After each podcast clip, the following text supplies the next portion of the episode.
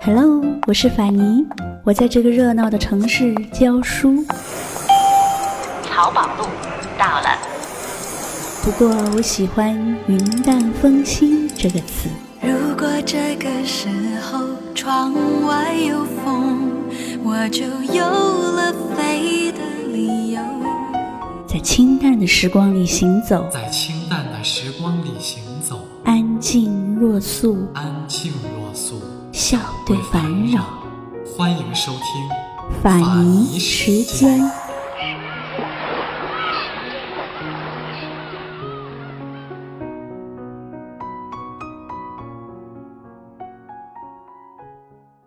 今天要给大家分享一个我很喜欢的故事，作者是古尔奇亚，他的公众微信号是古尔奇亚故事集。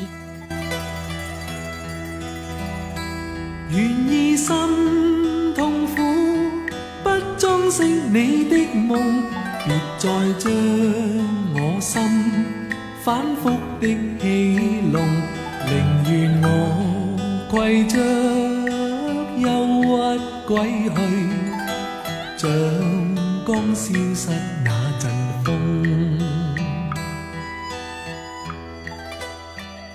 提到民国第一夫人，很多人肯定想到宋庆龄，这就是错了，因为第一夫人肯定是首脑夫人。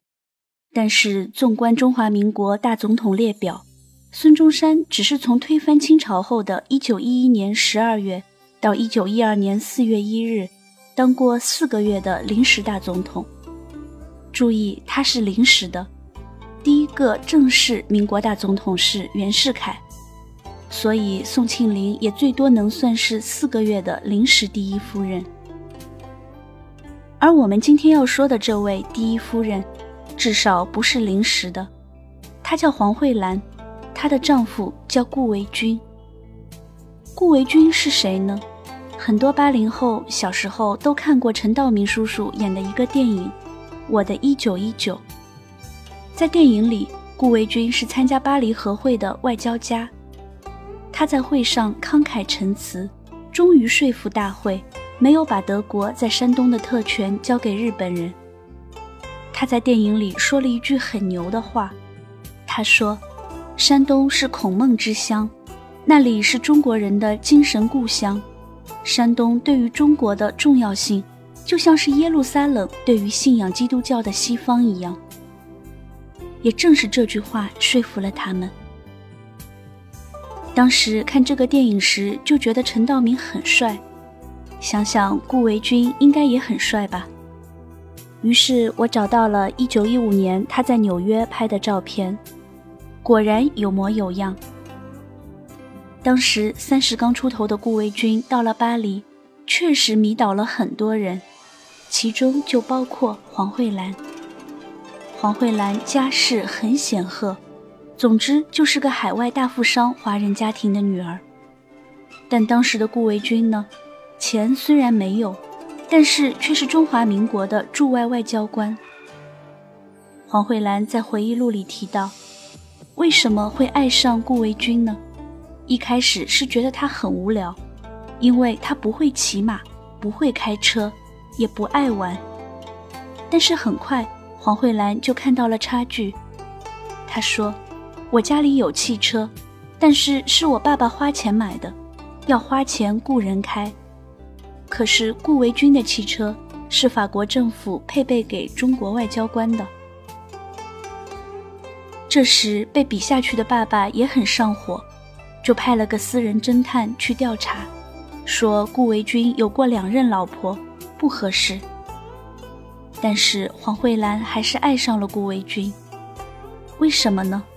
因为连他们俩一起去看戏的剧院包间，都是特定给法国政府要员的。黄慧兰写道：“我爸爸花多少钱都买不来那个位置。”顾维钧后来在北洋政府做过很多官职，也包括1926年10月开始，他做了八个月中华民国国务院内阁总理，而当时的大总统之位空缺着。因为几个大军阀在忙着相互撕逼。注意，此时的顾维钧就是中国的首脑。虽然只有八个月，黄慧兰也就是当时名副其实的第一夫人，比宋庆龄的四个月临时第一夫人还多四个月。那么黄慧兰长什么样子呢？从照片上看，有一点仙，长得好像有点像郎平。有种说法说她是民国时期最会穿衣服的女人，连宋美龄都要学她。不过我倒是没觉得，只觉得她穿的好像印度阿三。不管怎样，当时的中国男人，尤其是军阀，却极其被她吸引。第一个是张作相，奉系军阀中地位仅次于张作霖的人，人称府帅。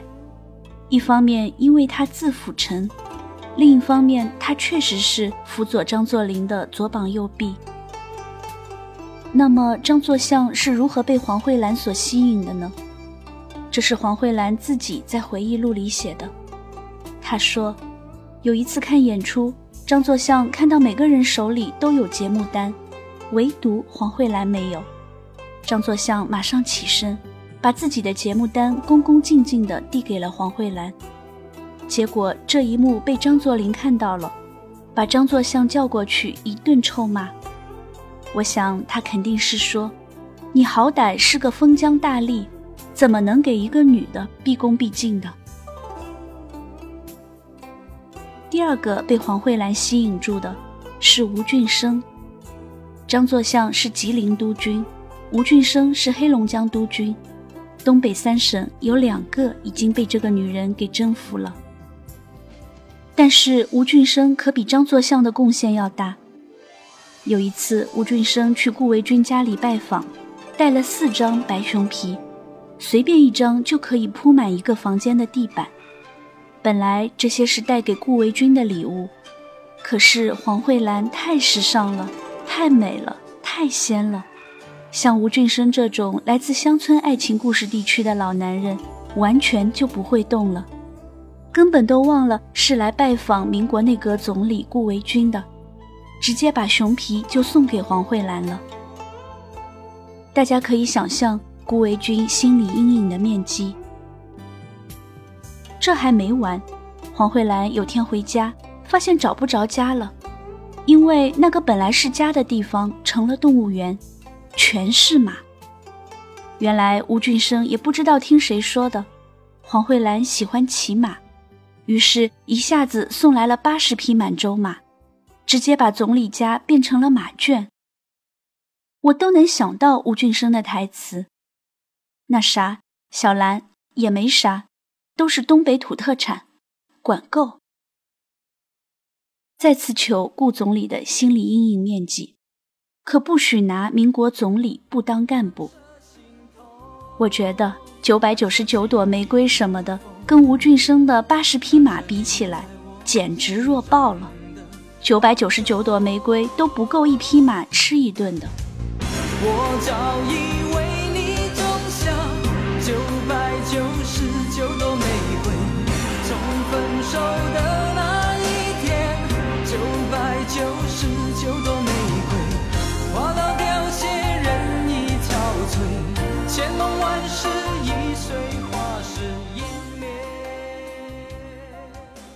别以为我们第一夫人慧兰只会招惹各种村炮，还是有高大上文艺青年来自投罗网的。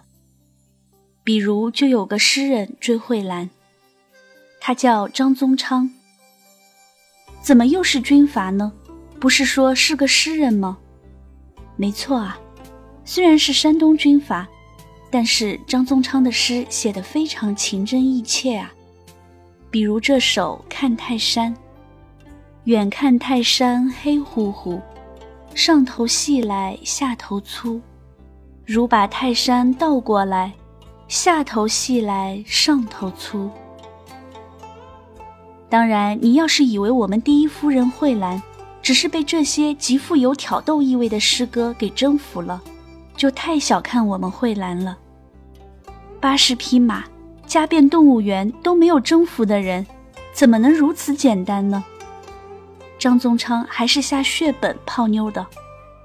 黄慧兰在回忆录里写道：“每次去张宗昌家，他就拿出五万块一套的比利时茶具招待他。而张宗昌是山东人，早年间在俄罗斯摆摊卖过豆腐，按理说应该是煎饼豆腐脑比较合口味，但是慧兰去了，他都让厨房做燕窝鱼翅。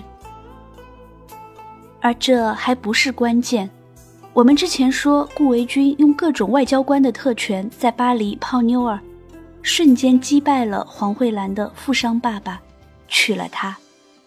但是遇到张宗昌，顾维钧却毫无招架之力。